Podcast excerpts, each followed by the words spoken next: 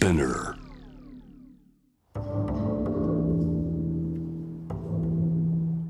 藤原信也新東京漂流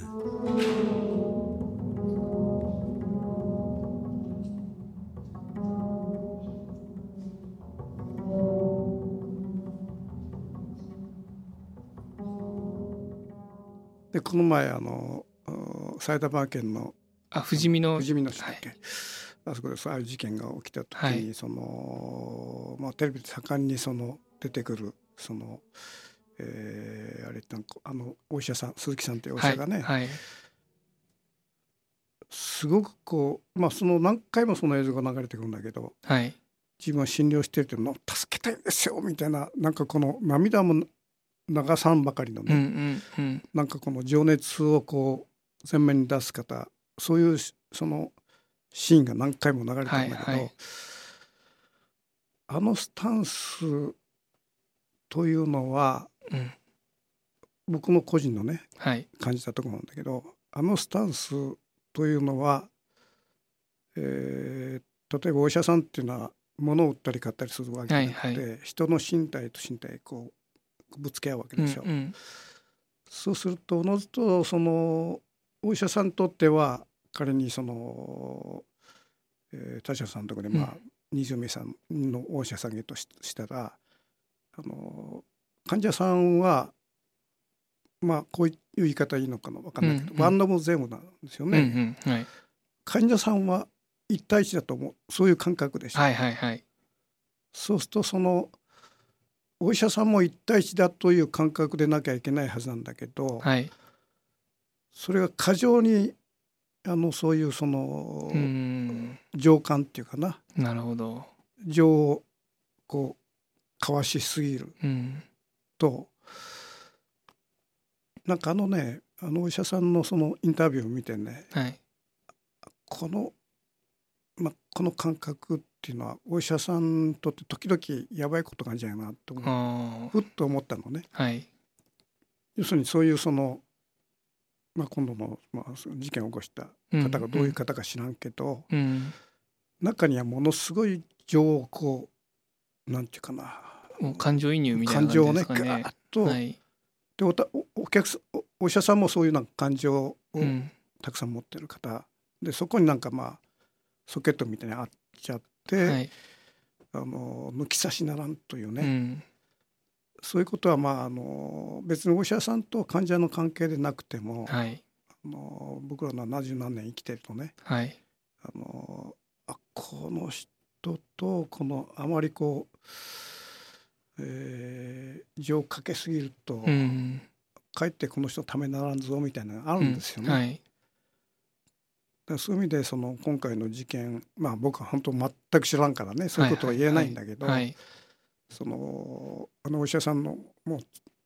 あのインタビュー涙ながらに「助けたいんですよ」っていうこのあの感じっていうのはあの時々破綻を起きす起こすんじゃないかうなん。というふうに一瞬思ったんですよね。はい。田代さんがそういうそのこういう仕事されてて、うん。情のつながりっていうのは当然出てくるわけでしょ。う。はいあります。はいでそれは過剰という情もあるしうん。適度なところでそのなんていうかなこう抑えていくはいいってい。う、そこの塩梅っていうのは難しいんじゃないですか。や非常にまあおっしゃる通り難しいところではあるんですけども、私はまあこういう言い方すると冷たい人間だなと思われるかもしれないですが、うん。やはりそのジョーがあまり過剰にならないように自分をセーブするところはうん。かなりありまして、まあじゃないとですねやっぱりこう人を見過ぎちゃうと病気が見えなくなってしまうああなるほど。っっていうよくね医者の中の格言で宮崎のその郷土の偉人がですねうん。病気を見ずに病人を見よという言葉を残してるんですけれども私自分でも自分の母親という人を見過ぎてしまったが挙句ですねなんと腸が腐ってしまってるっていう事態を見抜けなくてかなり危機的状況に陥らせてしまったことがあるんですね。まあこれ学生時代だったんですけども。やっぱり人を見過ぎちゃうと病気が見えなくなってしまうっていうのがやっやっぱり僕のその時の失敗体験だったのである程度やっぱりこうまず僕たちは医者として病気をきちんと見るためにある程度そのその上で人を見ると言いますか。だからそこはかなり自分の中で線引きを引いてるつもりではあるのとやっぱり人に感情移入しすぎちゃうとやっぱり医者として言わないといけないことでもやっぱり言えなくなってしまう。例えばおそらくあのメディアで見られたかと思うご覧になられたかと思うんですが非常に厳しい状況でもう本当に嫁いくばくかもないだろうって私も見た瞬間に分かるわけですよね。でそれを本人は全然知らないと。ででも重大な決断をしないといけないっていう方にやっぱり僕は今の状態だとあのなんていうのかなフェイルスホープっていうんですかね。嘘の希望を与えられなくてまあ大丈夫だから僕に任してみたいな、やっぱり言えなくて、その人の人生のやっぱ大きな大きな、まあ、クライシスですので、今あなたはこういう状況でかなり厳しい状態に置かれていて、もう本当に危ないかもしれない。なくなるかもしれない。ってことをやっぱり言わないといけない。やっぱりそういうことをやっぱり僕は僕はですねやっぱり言うことが本人にはもう責任だと思ったので、まあ、でもそういうことはあんまりこう感情的に入りすぎると、あんまり言えなくなっちゃうのかなって思ったり。うん、それはすごくあれだよね。人間の修行みたいなものがあってあの一朝一夕でそこその塩梅をこう掴むっていうのは結構難しいんじゃないですか。かなりあのもう本当に難しくて、うん、まあ先ほど申し上げた沖縄の病院っていうのは本当に沖縄でも一番の救急病院だったので、うん、次から次にそういう危ない人がどんどんやってくるというところで、うん、やっぱりそういう厳しいお声かけをしないといけないシーンも多かったんですが、やっぱり一度としてですねあの、まあ、悩まずにと言いますか気軽にそういうことを言えたことはなくてやっぱり言葉を選びながらでもあんな表現になっちゃうんですよね。でもそれはやはりあの人に感情移入しすぎるとやっぱり言えなくなっちゃってやっぱりそうすると自分に置かれた状態がわからない面もなくなってしまうみたいな本当にそういう本人からしたらそれこそ僕はあの残酷なのかなと思ってしまうと言いますか。いわゆる病人とくんずほぐれつこうあやおりみたいにこうぐちゃぐちゃになるってこれ一番ねそうですね。よくあるのがなんとかさんっていつもなんかいろんな訴えが多い人だよね。だから、まあ、今回も様子見ておけばみたいなやっぱ人間ってこう人見すぎちゃうとそうなっちゃうんですよね。まあ、逆もそうなんですけどなんとかさんのためになんとかしてあげないとなんとかさんなんとかしてあげないと他の患者は見えなくなったりとか。だそうならないようにやっぱり僕たちはあくまでまずは病気をしっかり見ようと。まあ、もちろんその孫フォローを持って患者さんに接するんですけど。難しいねそれね。そこのスタンドポジションだけはぶらさないように。あ人間を見て どっかでこう人間を遮断しなきゃいけないとこもあるわけだから、ね、そうですね。本当にもうそこはかなり日々やっぱり鍛錬と言いますか。はってすることはあります。あちょっと人見すぎてる今みたいな。はい、これは写真と似てるね。あ。あ写真っていうのはね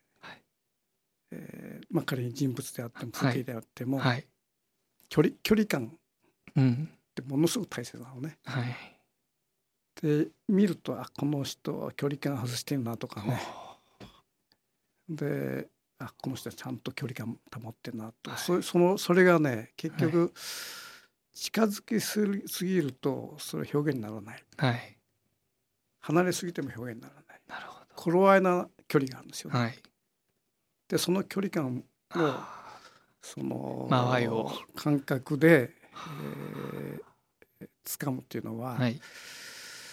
これ素質もあるのねやっぱり。なるほど。で生まれ育ちだとかね、はい、単純にあの学習だけでできるものじゃないっていうか、はい、ま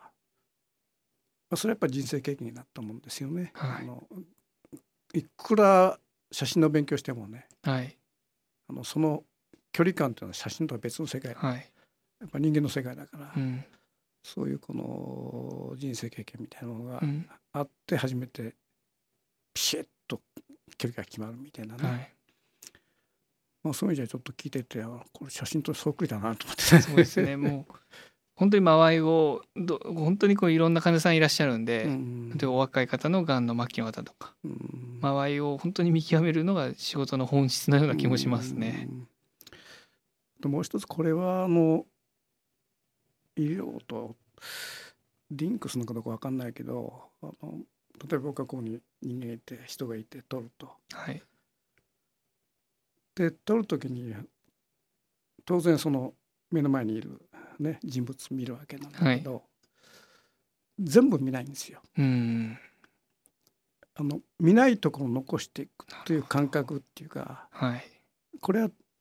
まあ、感覚なんだけど、はい。あの全部見ると写った写真が非常にこうお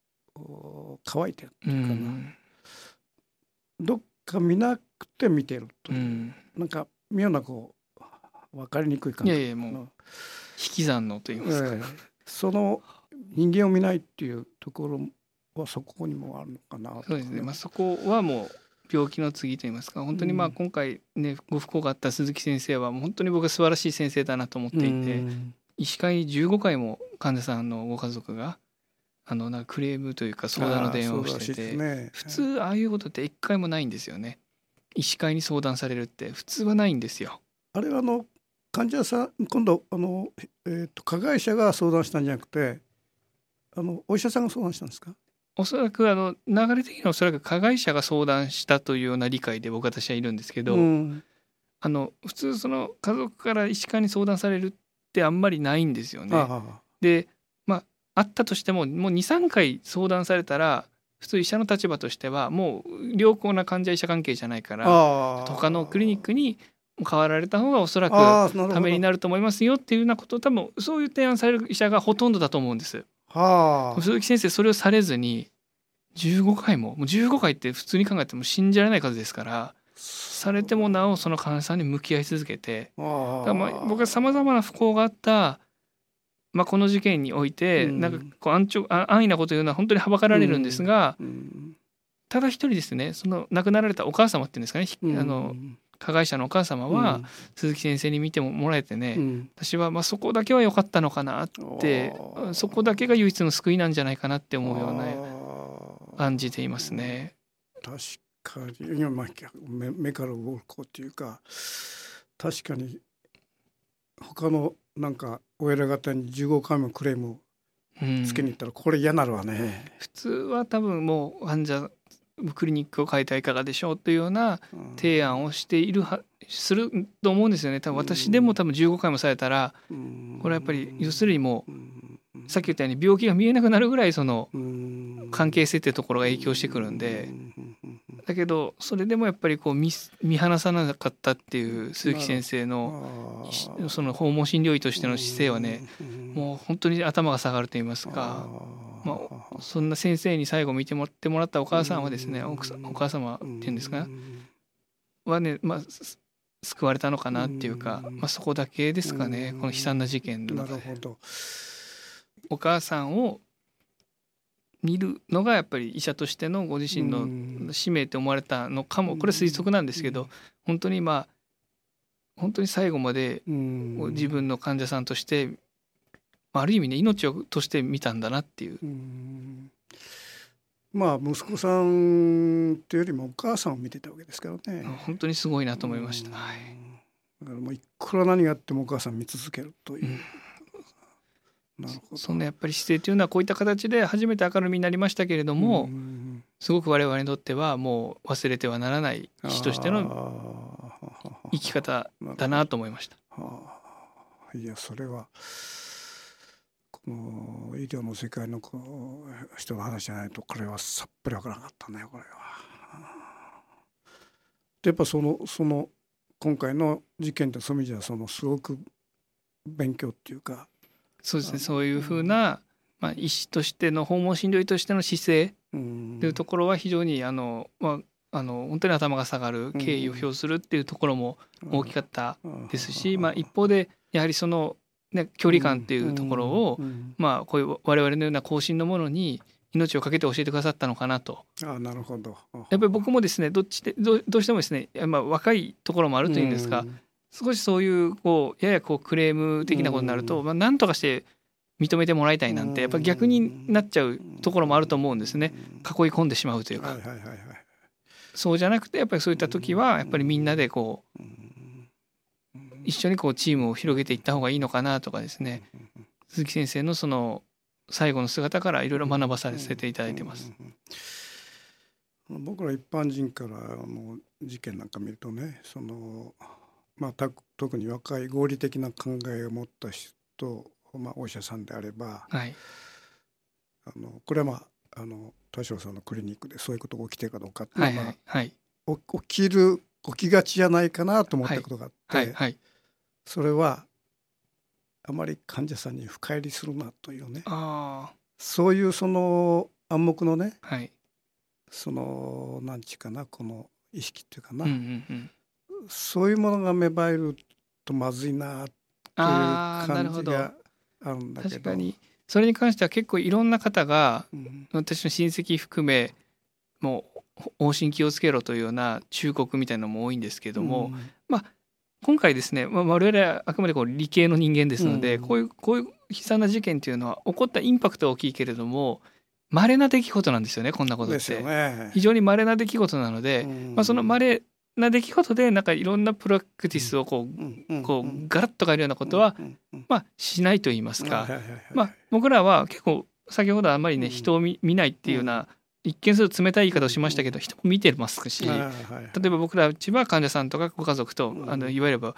うメッセンジャーアプリとかでつながったりして24時間この不安な心情を聞いたりとか、辛かったねなんて言い方もしますし、まあ、そういう患者家族との付き合い方は、まあ、あのこれまで通りうん私はやっていく変えるつもりは全くないんですが、まあやっぱり僕もこの3年間開業して3年間の中で何件かやっぱりあるんですよ。ああでしょうね。ちょちょっとこううまくこう患者さんとうんご家族との関係がうまくいかなさそうになった時ってやっぱりああいう時についつい無理しちゃってたんですけど、うん。やっぱりやっぱりああいう時はやっぱりこう無理せずに、まあ、僕は院長という立場だけど他のクリニックの先生にもちょっと意見を聞いてみたり頼ってみたりっていうようなことが本当に必要なあるんだなっていうのを鈴木先生に教えられたようなもうそういう心持ちです。死をもってね教えてることがあるんですね。だからまあ鈴木先生のその生き方というか医師としての生き様は全く面識のない私ですけれども本当に心に刻み込まれました。うん。いやそういうまああの事件のフィードバックの仕方が大将さんの中にあるっていうことを聞いてすごく安心したっていうかあの僕は一見ねはい。ああいう事件が起きるとまあこれちょっと この言い方したらまずいんだけど、はい、いえいえ田代さんのクリニックで会議が開かれてね、はい。はいああのあはい。あの一件をもあその一つのケーススタディとして、はいはい。えー深入りしちゃまずいというねそういうなんかこの、えーうん全体会議開かれるみたいなそういうことが起きがちじゃないかなっていう感じがふっとするわけよ。はい。でそうなると結局なんていうかなあのまあ、えー大公派でねこの、はいまあ、ある意味で命がけっていうの言い方はあれだけど、はい。もうその自分のこう身を粉にしてはい。走り回っているあの姿のこの青年のねはい。あの姿っていうのがこの一件でちょっとこう水さされるとまずいなみたいなあそういう感じがしてたんですよね。はい私たちのクリニックではやはりあのボタンの掛け違いが続いてるなと思ったら無理せずにみんなで話し合おうとうんうん。いうふうな話はこそはしましたけれども、だからといってこう患者さんとの付き合いを浅くしようっていうようなスタンスにはまあ一切なってない。ああそれはい。いことだな。はい。うんうんうん。いやなるほど。まあ、むしろその15回も医師会に問い合わせが入ったのにも見続けたっていうそのなんか姿勢にうんすごく感銘を覚えたと言いますか。それは確かまあそういうお仕事をされてるから気づくことで僕らが一切分かんないかはいらということね。はいでそれはまあ田代さんもお感じになってそのその田代さんのクリニックに、えーで仕事されてる方全てそれに気づかれたあの15回もこのクレームが入ってるものだ、そその田代さん以外の方もそういう意識になられた。まあいわゆる朝のミーティングで、うん。もう本当に尊い先生がうん。こういったすあのこういった臨床を貫き通された先生がうん。今回不幸なことな目に遭ってしまったので、うん。その思いは受け継いでいきましょうっていうようなまあ訓話じゃないですけども、ん。またそういうお話話をですね職員と共有しました。それは素晴らしいね。はい。うん。いやそういうね若い方が今下支えを社会していただくって本当もう素晴らしいことねありがたいと思うんだけどあの最近ね僕ねあの若い人を揶揄するような言葉って結構あるじゃないですか。あのだけど若い人の意識っていうのはなんかどっかねあの僕らからまあそうね中年以下ぐらいの行動成長をねずっとこう支えてきた人たちの意識っていうか、はい。これだ別全く違ったベクトルでなんかこう世の中見てるなとかね、うんそういうことをたまに感じることあるんですよね。はい。要するにこれまでの価値観っていうかまあ、えー馬車みたいに働いて、えーまあ小銭稼いではい。もうまあ結婚して家建ててみたいなそういうこうはい。私のコースですよね。う。んうん。そういうものがこう高度成長と一緒にこう連なっていったんだけども、まあ、そういう中で結局その過労だとかそういう世界がね、いあのまあ、未だにね過労社会があるわけじゃないですか。だけどそういうもうその一つのそのコースから外れたある種の価価値うん観っていうかね、うんはい。そういうものをね若いしこういう生き方してんだこれは昔なかったなとかね、うんそういう若者が散見されるんですね。でこれは僕は希望だと思ってて例えばあの僕のお甥の娘が、えー一浪してこの前なんかあの医大に入ったんですねあ。はいおめでとうございますでそれで「あ君はどなんで医者になりたいの?」っつったらあの「国境なき避難に行きたい」あはい。それでまあその辺の小娘ですよ。はい。でこんな僕もまあああいう現場っていうのはいろんな見てきててね、はい。このもう修羅場があるわけですよ。はい。でその小娘があん中に入ってね、うん。その死体が担ぎ込まれてもうもう足一本二本ない人間をどんどん来るような世界にね入ってうん。果たしてできるのかなっていうことは思うんだけどそのあの意識はねあのその純粋すぎるんだけどその、おなんか自分のそのあれを犠牲にしてこう人のためになりたいといううん。意識っていうかなその意識はすごく僕はいいなと思ってね、はい。でまあお医者さんになる過程で昔はどうどうだったか知らんけどそういうまあ近くにそういうねあのそういうのがいてあのそのなんていうか医師としてそのなんかこう、まあお金だとかそういうものを周りにあるそうじゃなくてこうなんか全くこう自分のこう犠牲にして何かをやりたいという意識、それにこうなんかすごく、まあ、憧れっていうのかな、そういうものを持ってるのが、まあ、身近にいたもんだから、はい。でそれ以外にもたまにそのそういうその今までの価値観と違った意識で世の中を見たりとかですね。あのそういう若者が結構出てきててこれは安泰とも言えないけども、うんこれは捨てたも捨てたもんじゃないよみたいなことをよく言うんですよね。まあそういう意味で言えばあのあのコロナ第5波の時に見たあの風景の中のね、まあ、田代さんここに来られて話聞いててあのあこれは俺の見立て違わなかったなみたいな。思っていやすごくあの今日は楽しかったです。ありがとうございます。私もすごくあの学ばさせていただきました、まあ、これを契機にまたなんかあの僕はまあ長年生きてるからね、はい。あの伝えることがあれあればまたあの、お伝えしたいと思いますけどもね、ぜひあのご指導よろしくお願いいたします、じゃあどうも今日はありがとうございました。